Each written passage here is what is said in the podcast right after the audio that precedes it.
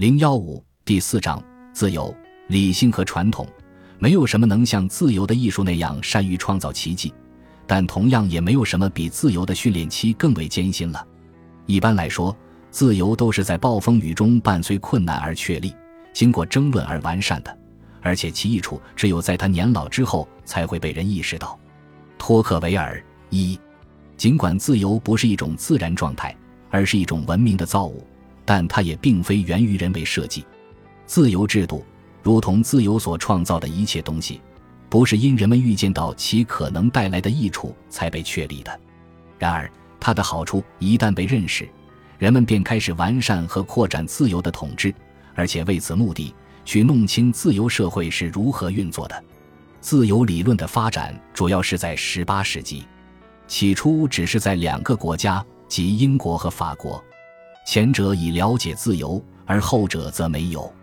正因如此，我们到今天为止在自由理论方面有两种不同的传统：一种是经验的和缺乏系统的，另一种则是思辨的和理性主义的。前者的理论以这样一种认识为基础，即认为传统和制度是自发形成的，人们很难充分认识它；而后者则只在于构建一个人们一再尝试却从未成功的乌托邦。虽然如此，法国传统中理性主义的、貌似有理而且显得合乎逻辑的论辩，加上认为人类理性法力无边的奉承，其影响逐渐扩大；而在同时，内容含混、表达模糊的英国的自由传统却日趋衰微。我们所说的自由之法国传统，在很大程度上是由于解释英国制度而形成的。而其他国家根据英国制度形成的概念，又主要是基于法国作家的阐述，因此其差别变模糊了。当两种传统都被融入19世纪的自由运动时，当英国自由党领袖们像借鉴英国传统那样借鉴法国传统时，两种传统最后完全混同。结果，在英国，正是信奉边沁派哲学的激进主义者战胜了辉格党人。从而掩盖了两者之间的基本差别。近年来，这种差别又重新出现，表现为自由的民主与社会的或集权的民主之间的冲突。人们对二者的差别，在百年以前比起今天理解得更透彻。在欧洲革命的岁月里，即使两种传统已经融为一体。但仍有一位德国血统的美国的政治哲学家清楚描述了在盎格鲁自由与高卢自由之间存在的对立。弗朗西斯·利伯在一八四八年写道：“所谓高卢自由，是在政府之中寻求自由。按照盎格鲁人的观点，这可是找错了地方，肯定行不通。高卢人的观点必然导致这样的结果：法国人是在组织之中寻求最高程度的政治文明，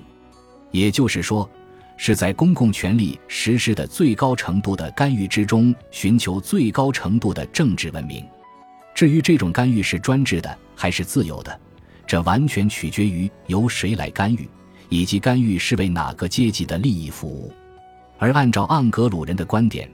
这种干预必然是专制主义或贵族政治。现存的独裁政权对他们来说都是一种无法与之妥协的贵族政治。自从利伯写下这段话后，法国传统在各地逐渐取代了英国传统。为了分清两种传统，这里有必要考察二者在18世纪的原初形态。我们所说的英国传统，最早是由大卫·休谟、亚当·斯密和亚当·弗格森领导的一些苏格兰道德哲学家阐明的，然后得到了同时代的英国人乔塞亚·塔克、埃德蒙·伯克和威廉·佩利的赞同。而且，它在很大程度上是取自根植于普通法法理学之中的传统。与此相反的是，法国启蒙运动的传统浸透着笛卡尔的理性主义，其中百科全书派与卢梭、重农学派和孔多塞都是著名的代表人物。当然，二者的区别并不完全等同于国界的划分。像孟德斯鸠、稍晚的贡斯当，尤其是托克维尔这样的法国人。可能更接近我们所说的英国传统，而不是法国传统。而以霍布斯为例，说明英国也为理性主义传统提供了一个奠基者。更不用说整整一代法国大革命的热衷者，如戈德温、普里斯特利、普赖斯和潘恩。他们就像滞留法国之后的杰斐逊，完全属理性主义传统。二，尽管这两组人物如今都被说成是现代主义的先驱，但两者在社会秩序的进化和运作，以及自由在其中所起的作用方面，存在着观念上的巨大差异。这种冲突可以直接归因于这一事实：即经验主义世界观在英国曾占支配地位，而理性主义世界观在法国占支配地位。观念的分歧导致实际结论的对立。下面是最近有人就此进行的一段极好论述：一派把自发性和没有强制看作是自己的精髓，另一派则相信只有在追求并获取一个绝对的集体目标时，才能实现自由。一派赞成有机的、缓慢的和半意识的 （half conscious） 生长，另一派则赞成纯理论的深思熟虑。一派赞成反复试验的步骤。另一派则只允许具有强制性和唯一有效性的模式，如塔尔蒙在一本重要著作上面论述出自该著中所指出的，集权民主正是源于第二种观点，源于法国传统的政治学说，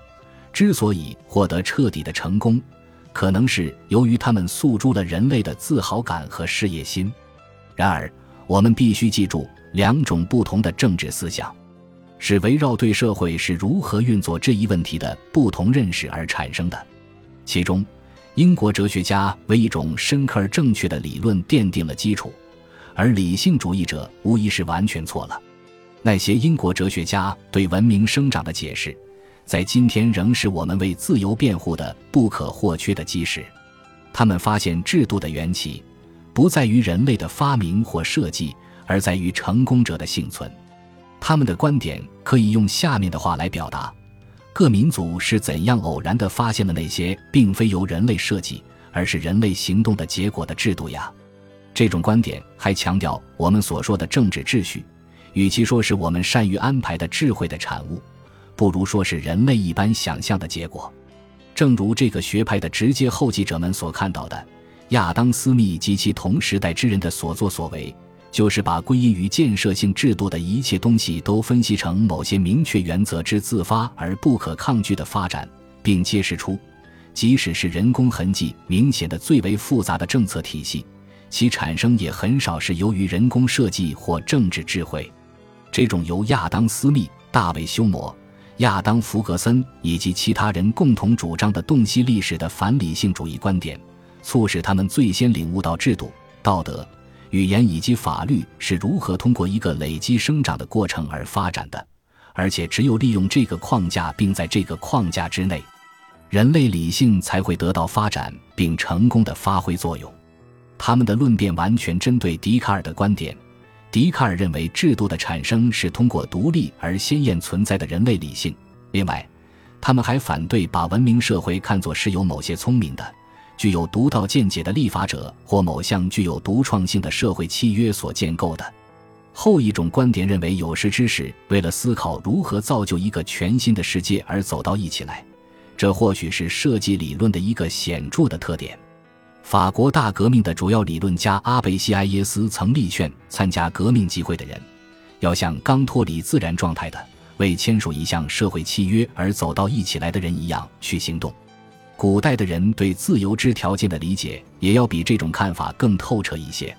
西塞罗在谈到罗马的政治制度时，曾引用了卡托 （Cato） 的一段话，认为罗马的政治制度之所以高于其他国家，是因为它不是属于一个人的才智，而是很多人的才智。其建立不是在一个人手中完成的，而是经历了好几个世纪和好几代人。因为世上从来就没有一个无所不知、无所不能的天才。若得不到经验的帮助和不经过时间的检验，即使生活在同时代的所有人把他们的力量拧成一股绳，也不可能为将来做好一切准备。共和的罗马和雅典，古代世界两个自由的国家，都不能作为理性主义的范例。在作为理性主义传统之源头的笛卡尔看来，恰恰是斯巴达为此提供了典范，因为斯巴达的伟大。尤其不在于每项法律的杰出，而在于这样一种状况，即所有的法律都是由单个人创立的，所有的法律都指向同一个目标。正因为此，斯巴达继承了卢梭的自由理想，也成了罗伯斯庇尔和圣居斯特以及此后大多数主张社会民主和集权民主的人之自由理想。和古代一样，现代英国的自由观念也是在试图去理解制度如何发展这个背景下形成的。而且，最初获悉他的是一些法学家。十七世纪高等法院首席法官黑尔在批评霍布斯的一篇文章中写道：“尤其在法律和政府方面，许多东西被间接地、模糊的从结果上看是理性的被通过了，尽管当事人还没有立即而清楚地看出其合理性所在。长期的经验比最聪明议员们最初的预见能更多地发现法律是否恰当。根据聪明而有识之人的不同经验而对法律进行的修改和补充。”比最有创造力却无经验的智者的最佳发现，更有益于法律的恰当性。这就给立刻了解现存法律的法理增添了难度，因为这些法律是长期反复之经验的产物。而尽管经验一般被人叫做蠢货的女教师，但她肯定是人类之中最聪明的济世良方，即使是最具才智的人。也不可能立刻预见或适时补救通过经验所发现的不足和需求，没有必要让我们明白制度形成的各种理由，给我们一个制度化的法律就足够了。而且，尽管制度形成的理由没有显现，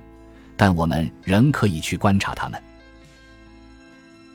本集播放完毕，感谢您的收听，喜欢请订阅加关注，主页有更多精彩内容。